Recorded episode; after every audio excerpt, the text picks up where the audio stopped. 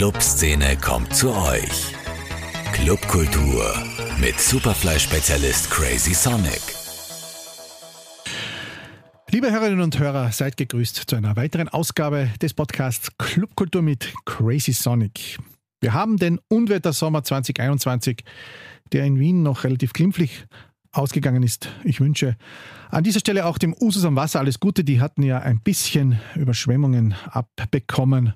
Aber es dürfte alles relativ glimpflich ausgegangen sein. Anfang Juli haben alle Clubs wieder aufgesperrt. Nun steigen aber leider die Infektionszahlen wieder dank der unsäglichen Delta-Variante. Zwar nicht mit solch verheerenden Folgen wie in den Niederlanden oder in Spanien, wo es innerhalb einer Woche so steil bergauf aufgegangen ist, dass man alles wieder schließen musste, aber doch auch merklich. Und so wird nun wieder leicht verschärft. Am 22. Juli darf man nur mehr PCR getestet oder geimpft indoor in einen Club oder eine Bar, die offiziell zur Nachtgastronomie gehört, was nun auch wieder relativ elastische Auslegungen gewisser Locations zulässt und natürlich zu heftigen Diskussionen führt. Denn das Publikum ist jung geworden, sehr jung. Jung und wild möchte man es fast sagen und das ist natürlich auch logisch. Die Impfwilligen, das waren wohl wir, die Älteren. Den jungen Menschen ist das Thema an sich vielerorts einfach nicht so wichtig, hat man zumindest das Gefühl. In Spanien hat es genau eine Woche gedauert. Die Zahlen gingen so steil bergoben, dass man sofort alles wieder dicht gemacht hat und auch in den Niederlanden hat sogar ein Testfestival namens Verkneipt innerhalb von nur wenigen Tagen 1000 Infektionen gebracht. Verwirrung herrscht nun angesichts der Frage, ob man auch Masken indoor tragen muss, denn diese wurde in Wien also die Maskenpflicht wurde in Wien noch nicht abgeschafft, zumindest was Kulturevents anlangt. Fallen nun denn Nachtclubs auch unter Kultur? Das ist die große Frage. Denn sehr wohl fallen allerdings die Kapazitätsgrenzen ab dem 22. Juli. Man darf also voller sein als bisher, doch müsste und sollte nun noch strenger kontrolliert werden, denn Antigentests gelten nicht mehr. In den Bundesländern, wo PCR-Tests noch teuer und schwer zu bekommen sind, wird diese neue Regelung bereits als erneuter Todesstoß der Nachgastronomie bezeichnet. Doch tot waren schon alle einige Male. Man wird auch durch diese Situation mit Vernunft durchrudern müssen, denn einfach weitermachen wie bisher mit laschen Kontrollen führt zu Clustern und die sind im Moment eben eher im ländlichen Raum zu finden. In Wien blieben sie immer noch aus, zumindest merklich gab es keine, auch wenn die Zweifel über die Sinnhaftigkeit von Großveranstaltungen angewachsen sind. Zum Thema Bundesländer und Graz. Ja, die neueste Meldung ist wohl, dass die Großclubs in Graz, Postgarage und BBC nicht aufsperren. Man wolle warten, bis es gar keine Einschränkungen mehr gibt, heißt es. Denn nur äh, geimpft und mit PCR-Test Leute einzulassen, sei schlicht und ergreifend nicht möglich. Apropos Großveranstaltungen. Das Frequency ist nun endgültig abgesagt worden. Die Gemeinde St. Pölten wollte nicht mitziehen. Im nächsten Jahr startet der neue Versuch. Ewald Tata hat sich leider am Anfang zu früh gefreut, um sich jetzt erneut sehr zu ärgern. In Wien tauchte vor einigen Wochen eine mysteriöse Imperialis Group auf und promotet seither zwei Großevents mit den Superstar-DJs und Produzenten Solomon am 5. August und Paul Kalkbrenner am 6. August vor dem Schloss Schönbrunn, also dort, wo auch der legendäre Christkindlmarkt stattfindet. 13.000 Menschen sind zugelassen pro Event. Sollte es denn ausverkauft sein? Wie gut der Vorverkauf läuft, weiß ich zum heutigen Tage nicht. Wer die wirtschaftlichen Basisdaten kennt, weiß aber, dass die Kosten für so eine Produktion enorm sind. Beide Acts werden als Live-Konzerte angekündigt und die Musi live spielt aber erst ab 20 Uhr. Was davor passieren soll, darüber herrscht Rätselraten, denn ab 16 Uhr darf man dort bereits geduldig warten und sich je nach Abstufung VIP und sonstige Tickets kaufen. Für die einen ist es ein Hauch von Festival nach den harten Monaten mit wenig Partys, für die anderen ein falsches Signal zur falschen Zeit. Dass nun aus dem vielgebrachten Aprilscherz, dass Solomon vor oder im Schloss Schönbrunn spielt, Wahrheit wurde, ist hingegen tatsächlich bemerkenswert. Warum das nun ausgerechnet eine DJ-Event-Agentur bespielt, wollte ich wissen und warum diese ausgerechnet aus Bayern kommt. Und es dürfte tatsächlich so sein, dass die Möglichkeit, so etwas just vor dem Schloss Schönbrunn zu veranstalten, wohl auch schon länger möglich gewesen wäre. Für jeder Frau und jeder Mann. Allerdings auch die Kosten enorm. Nun riskieren es eben die Nachbarn aus Bayern, wohl beducht, versteht sich. Natürlich kommt man aber dabei nicht ohne heimischen Support in Sachen Beratung und Promotion aus. Einer, der seit Jahren auf einigen Hochzeiten feiert und tanzt, ist Harald Reiterer, der Gründer der Black Sheep DJ-Agentur, Veranstalter und Künstlermanager. Ihn habe ich heute als ersten Gast eingeladen und ihn ein wenig zu seiner Rolle bei diesen Events und seiner Position in der Wiener Clubszene befragt. Harald, sehr schön, dass du da bist heute bei mir. Hallo Rudi. Du bist ja in den letzten Jahren vor dem Lockdown, jetzt auch im Lockdown und nach dem Lockdown, nicht nur als Booking Agent tätig gewesen, sondern auch in vielen anderen Bereichen relativ umtriebig, bei Events, Consultant und so weiter und so fort. In welcher Form bist du nun Teil der beiden Events, die am 5. und am 6. August vor dem Schloss Schönbrunn stattfinden werden? Also ein langjähriger Kooperationspartner, ähm, eine Firma, die in Deutschland sehr viele Großevents und Festivals auch veranstaltet, ähm, machen jetzt ihr erstes Projekt in Wien. Und ähm, der Zugang dazu war, man kennt sich halt schon jahrelang. Einer meiner Mitarbeiter, der mittlerweile bei mir äh, angestellt ist seit über zwei Jahren, das ist der Felix Mauer. Der äh, hat früher auch bei Ihnen gearbeitet für, den, für die Events.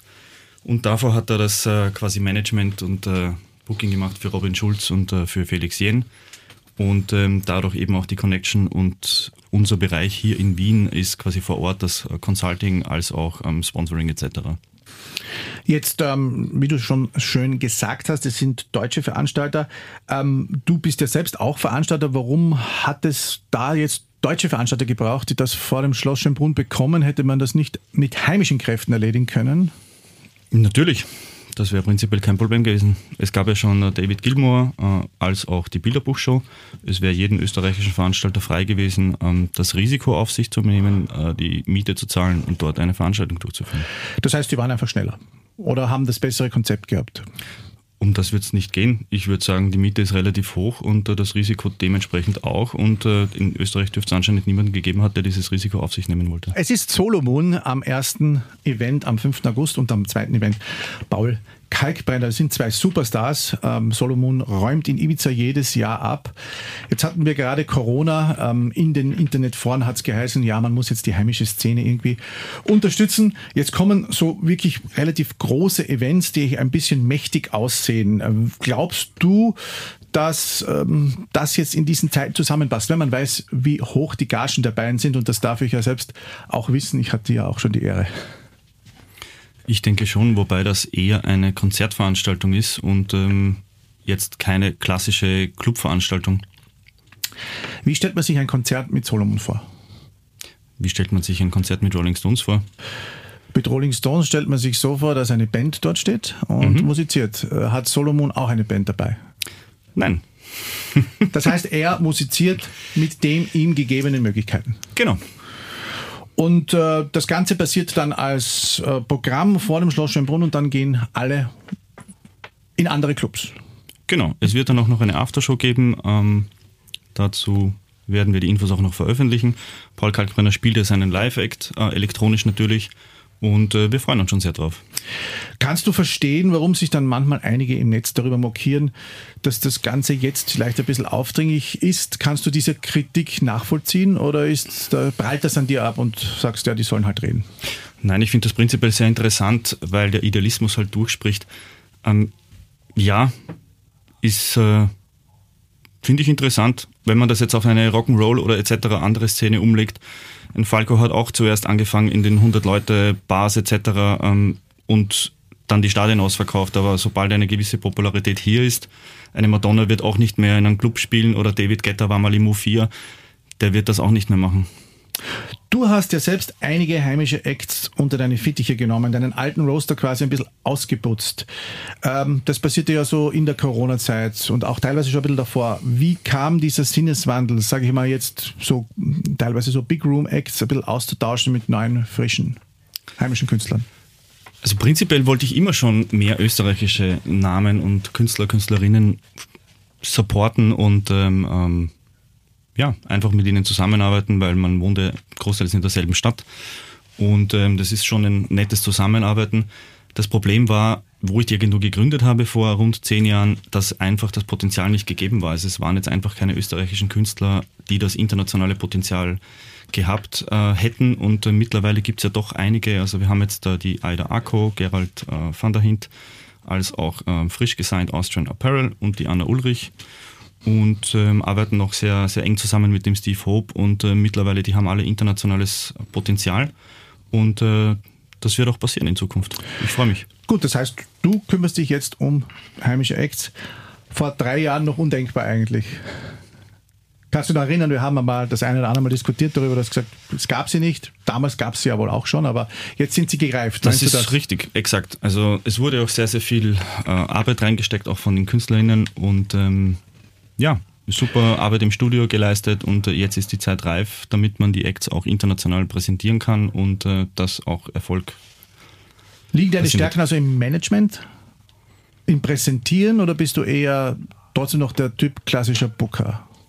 Beides würde ich sagen, wobei ich persönlich mich jetzt mehr auf das Management fokussiere. Booking habe ich gerade an meine Kollegen übergeben und ähm, ja, ähm, der Felix Mauer zieht jetzt auch nach Wien. Wir gründen gerade ein neues Büro und äh, mit mehreren Leuten und äh, ja, haben viele Ideen und neue Projekte. Dein eigenes Großevent, das du ja schon vor der Corona-Pandemie ähm, gelauncht hast mit Amelie Lenz, Dubfire, sag den Namen gerne des Großevents im Marxpalast? Rebellion. Rebellion. Genau. Das wurde ja jetzt öfters verschoben. Im Oktober soll es nun soweit sein. Wie groß sind da die Hoffnungen? Sehr groß. Also ich schätze, dass die Wahrscheinlichkeit des Stattfindens des Events bei 95 Prozent liegt. Und ähm, wir arbeiten darauf hin und wir freuen uns, wenn das stattfindet. Hoffentlich. Dort gibt es aber dann genug heimischen Support, nehme ich an, auch. Absolut. Also Austrian Apparel ist dabei und auch Gerald. Und das ist dann schon ein ganz fettes Line-up für, für diese große Location, die ja dann umgebaut werden soll. Wo werden dann die Veranstaltungen stattfinden oder bleibt dieses Provisorium dabei noch bestehen? Hast du da schon. Die Markshalle wird nicht umgebaut. Das ist eine fixe Location. Der Vertrag läuft auf die nächsten Jahre. Also das ist ein Gossip, der mir noch nicht zu Ohren gekommen ist. Es kommt die O2 Arena, soweit ich informiert bin äh, und auch der Presse entnommen habe. Die wird aber auf dem hinterliegenden freien Gelände äh, erbaut und die Markshalle ist ja auch denkmalgeschützt. Die bleibt so, wie es ist und äh, das ist ein langjähriges Projekt von uns. Alles klar. Hast du äh, jetzt noch weitere Pläne für die Zukunft? Sind das jetzt äh, die größeren Produktionen, die dich eher interessieren, weil sie spannender sind als die Clubshows, die ja sozusagen das tägliche Brot der Clubszene, der Clubkultur sind? Weil die Mischung macht's aus. Also prinzipiell für mich persönlich sind natürlich die großen Produktionen interessanter, einfach weil ich mich gerne auch mit Stage Design und Produktion einfach austobe und äh, mich da technisch auch einbringen kann. Und ähm, für die Künstler, wo wir das Management machen, da kommen demnächst auch die News raus, ähm, speziell um Anna Ulrich oder auch Steve oder Austrian Apparel.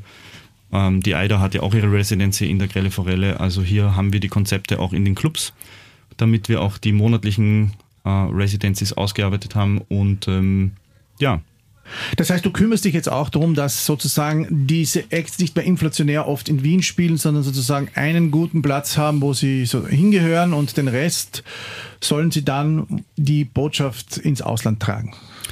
Genau, also prinzipiell ist ja die Grundidee und ähm, da haben wir beide auch schon oft miteinander philosophiert, äh, wo du immer sagst, auf der einen Seite, wenn du für deine eigenen Veranstaltungen fragst, rufst du mich immer an und fragst nach sehr niedrigen Gagen. Und äh, wenn ich dann irgendwie mehr haben möchte für die Künstler, ähm, dann ja, klappt es dann meistens doch nicht. Und äh, meine Gangart ist eben, wir stellen die österreichischen Künstler jetzt international auf, das heißt, wir spielen weniger in Wien, Dafür halt eben werden sie auch gerecht entlohnt, äh, mehr mit Residency und nicht inflationär jedes Wochenende dreimal in Wien spielen, sondern äh, eher ja, auf 10 bis 15 Shows pro Jahr, je nachdem mit Off-Venues und Residency gemeinsam. Und äh, das äh, schlägt sich dann natürlich auch im Gagenniveau nieder. Hast du äh, vielleicht noch Informationen, ohne dann Namen zu nennen, ob es in Österreich vielleicht wieder das ein oder andere größere Festival geben wird, jetzt abgesehen mal von den Geschichten, die wir jetzt da heute besprochen haben, wobei das ja keine Festivals sind, sondern Konzertshows. Und dein Event ist ja so ein, ein Tages-Groß-Event. Würdest du wahrscheinlich auch noch nicht als Festival bezeichnen. Gibt es da irgendwas, was du schon aufgeschnappt hast oder kann man da noch gar nichts sagen? Man munkelt. Abgesehen davon gibt es ja auf dem Electric Love, wobei gut, das ist jetzt, da hat mit Wiener Subkultur und Underground Techno nichts zu tun, aber da gibt es ja auch ein paar elektronische Techno-Artists, die da spielen, die quasi auch ich kuratiere, also von Charlotte Witt oder wir hatten Sven Fate etc., Panpot. Also ja, es wird sich in Zukunft gewiss einiges tun und nach Corona sich auch einiges drehen in der Szene.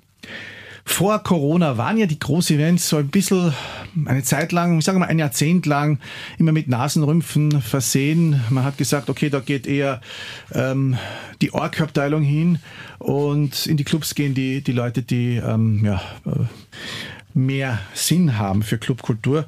Hat sich das, glaubst du, verschoben? Hat sich das wieder zusammengelegt? Jetzt auch durch die Zeit, dass viele lang nicht weggehen konnten und das große gemeinsame Feiern bekommt da jetzt wieder einen Auftrieb?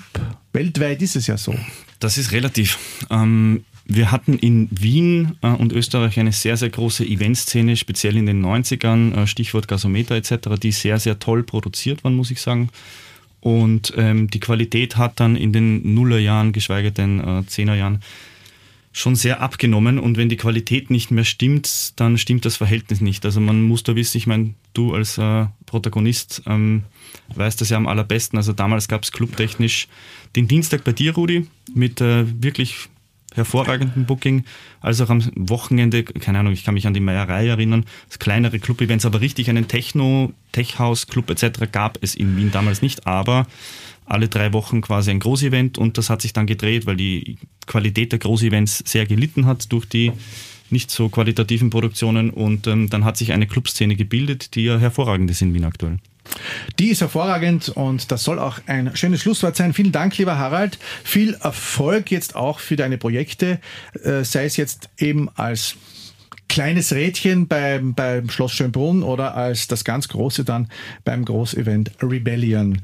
Und natürlich auch beim Hinaustragen der österreichischen elektronischen Musik ins Ausland. Vielen Dank Danke, Rudi. für deinen Besuch. Danke für die Einladung. Einen Künstler haben Harald Reiterer und ich heute aber bewusst ausgespart von seinem Roster, den wir euch heute in einem ausnahmsweise zweiten Take in meinem Podcast vorstellen wollen. Mark Michael heißt der junge Mann und das startete just im solchen Sommer 2020 mit einem Track namens Solarstorm auf dem Monika Kruse Label Terminal M so richtig durch wenn man das denn so nennen kann. Denn er wurde von einigen DJs gechartet, kam in vielen Streams vor und seither bastelt der junge Künstler nun aktiv an seiner Karriere. Ich habe ihn heute als zweiten Studiogast bei mir und freue mich sehr. Hi. Mark Michael, ist das dein richtiger Name? Ja, Marc Michael ist mein Vorname und äh, es war eigentlich auch immer nur gedacht, dass es bei Marc Michael bleibt und dann ist es irgendwie ein bisschen internationaler geworden, dann kamen die ersten internationalen Supports und dann ist aus Mark Michael Mark Michael geworden. Ähm, wir machen ja quasi jetzt äh, den zweiten Take. Wir hatten ja schon eine Generalprobe im März. Dann ist es aus diversen Gründen nichts geworden. Aber es passt ja ohnehin besser in die jetzige Zeit, wo die Clubs wieder offen haben und wo es jetzt also wieder losgehen darf. Geht es auch bei dir wieder los? Hast du schon erste volle Wochenenden? Volle Wochenenden würde ich noch nicht sagen. Wir sind natürlich da und dort überall dran und schauen, was geht. Äh, in Kontakt mit diversen Clubs und Veranstaltern und natürlich schauen wir, dass wir den Kalender irgendwie voll kriegen. Aber so richtig, richtig reinfließen tun die Shows noch nicht. Ähm, ja. Du bist ja letztes Jahr so ein bisschen aufgestiegen wie ein kleiner Komet. Ähm, magst du den Hörerinnen und Hörern einmal erklären, wie das gelaufen ist und so ein bisschen deinen musikalischen Werdegang hier zum Besten geben? Genau, also letztes Jahr ähm, im Jänner habe ich dann äh, einen Track rausgebracht, der heißt Solar und ja, wenn man so sagen kann, der ist äh, ein bisschen größer geworden. Der ist bis an Nummer 4 äh, in den Techno-Charts gekommen, in den Beatport Techno-Charts und ist dort auch, glaube ich, mehrere Wochen geblieben. In den Top 10. Und das hat dann das erste Mal so wirklich internationale Aufmerksamkeit auf sich gezogen mit Support von Eric Pritz am Ultra Music Festival und am Tomorrowland. Und ja, also hat schon seine Wellen dann auch äh, geschlagen, auch äh, Radio-Supports gekommen auf Sunshine Live und also ja, und äh, das war, war so der Kickoff eigentlich, dass äh, dann eine Welle von Ereignissen nach und nach gekommen ist. Ähm, unter anderem dann auch Terminal M, unter, unter anderem das Label von Monika Kruse. Und genau, so das, ab da hat das dann seinen Lauf genommen. Ab da hat das seinen Lauf genommen, weil du die Beatboard Techno Charts ähm, quasi angesprochen hast. Wie wichtig sind eigentlich diese berühmten Charts? Ich meine, wie viel Items muss man da verkaufen, dass man in diesen Charts ist? Da gibt es ja auch die diversesten Gerüchte. Ähm, und hilft einem das dann auch wirklich? Weil Beatboard ist ja kennt ja auch nicht jeder. Richtig, ja. Also ich würde sagen, das kommt wirklich darauf an, was man als Künstler auch erreichen möchte. Also wenn du sagst, du bist jetzt einfach nur ein äh, Produzent und Hauptsache deine Sachen kommen irgendwie raus, dann ist das für dich vollkommen egal, ob du jetzt in den Beatport-Charts bist oder nicht. Aber wenn du sagst, du möchtest auch international wahrgenommen werden und du möchtest, dass deine ähm, auch neue Leute dich leichter entdecken, dann ist es in meinen Augen schon auch wichtig, äh, gute Positionen auf Beatport zu landen und ehrlich gesagt, ich habe Beatport auch immer total unterschätzt und äh, ich bin, lege ja doch auch schon länger auf und Beatport war für mich nie so die Anlaufstelle, aber seitdem eben, seitdem ich da im Techno halt Fuß gefasst habe, äh, ist es das schon. Ich meine, es gibt auch noch andere Möglichkeiten, beispielsweise ähm, Bandcamp, auch neue Möglichkeiten, äh, Musik zu entdecken. Ähm, aber Beatport hat im, vor allem im Techno-Bereich doch eine, würde ich sagen, nicht unerhebliche Bedeutung. Und ja, wie viele Items man verkaufen muss, das ist immer so eine Daumen mal Pi-Rechnung. Ähm, die schauen sich an, wie viel du in einer Woche verkaufst nach dem Release. Äh, abhängig davon kommst du dann eventuell in die Charts oder nicht. Und dann wird immer der Durchschnitt berechnet von den, ich glaube, letzten fünf Tagen an, an Sales, ob du dann dich hältst oder steigst oder fällst. Du hast ja wahrscheinlich auch nicht immer Techno gehört. Es gibt ja so die Daumen mal Pi-Regel bei Jüngeren. äh, am Anfang hören sie Hip-Hop, dann hören sie Drum and Bass und dann hören sie irgendwann einmal, wenn sie Erwachsener werden, Techno oder House ja. oder überhaupt ganz was anderes. Ja, guilty. Also das war bei mir auch sehr ähnlich so. Ich habe ähm, wie ich glaube ich 14 war begonnen aufzulegen, damals äh, mit dem richtigen House noch, äh, bin dann übergegangen zu EDM, dann irgendwann mal Dubstep, Drum and Bass, Underground Zeit gehabt und äh, so der richtige Lichtblick kam dann glaube ich erst 2016 oder 2017. Ähm, da waren wir in Ibiza, ein Urlaub äh, mit Freunden und ähm, waren bei Eric Pritz. Und an dem Abend hat er als äh, Cyrus D aufgelegt und das war ein, ein Erlebnis, das habe ich noch nie gehabt. Also die Show, die Musik, äh, einfach das Ganze rundherum, das war so atemberaubend und wie ich dann zurückgekommen bin, war für mich einfach klar so, hey, das ist das, wo ich hin will, das ist der Sound, den ich machen will und dann nach und nach immer mehr in die Szene rein. Das war dann so zwei Jahre Übergangszeit und bis ich dann, sagen wir mal, da angekommen bin. Ja, apropos ähm, Show. Mittlerweile ist ja Techno ein riesengroßes Geschäft geworden. Ibiza steht natürlich oder stand natürlich vor dem Lockdown eben immer so ganz oben. Aber es ist nicht mehr nur der DJ, der äh, irgendwo spielt, sondern es muss eigentlich auch alles zusammenpassen. Auch das ganze Auftreten in den sozialen Medien. Ähm, nimmt das Produzieren eigentlich mehr Zeit weg oder das sich präsentieren? Das ist eine wirklich, wirklich gute Frage. Ähm, ich würde sagen, also bei mir ist es sicher die Produktion, bei mir ist der Online-Auftritt jetzt bestimmt verbesserungswürdig. Ich könnte bestimmt mehr Content bringen und, weiß ich nicht, die Leute mehr integrieren in mein Leben. Ähm, das bin ich persönlich halt einfach nicht so. Ähm, deswegen ist bei mir die Produktion eher im Vordergrund und die Musik. Ähm, ich versuche eben durch das, was ich musikalisch mache, mich zu präsentieren und jetzt nicht durch meinen Social Media Auftritt. Aber es gibt genug Leute, bei denen ist es genau andersrum. Da ist die Produktion hinten an und ähm, die vermarkten sich einfach so gut und, und, und integrieren die Leute so sehr in ihr Leben, dass, das, äh, dass die alleine dadurch schon interessant werden. Da hilft entweder ein Kind, eine Katze, ein Hund oder schrille Kleidung. genau. Ähm, jetzt bist du sozusagen über diesen Solarstorm, ich habe als Weintrinker schon Sodastorm verstanden. ja, wir haben einen guten Namen. Über den Solarstorm ähm, ähm, international wahrgenommen worden. Und jetzt bist du ja bei dem ganz bekannten Label Terminal M unter Vertrag. Terminal M zur Erklärung da draußen ist das Label von Monika Kruse. Terminal M, wie München. Genau. Ähm, wie kam das und was muss man da tun? Darf man dann nirgendwo anders produzieren? Oder muss man dann seinen Stamm, sein, sein Mutterlabel quasi fragen? Ja, also wie kam es dazu? Das war ich habe einfach auf gut Glück ähm, mal Tracks an sie geschickt, ohne besonders große Erwartungen daran zu haben. Und zu meiner großen Verwunderung kam dann vier Tage später tatsächlich eine Antwort.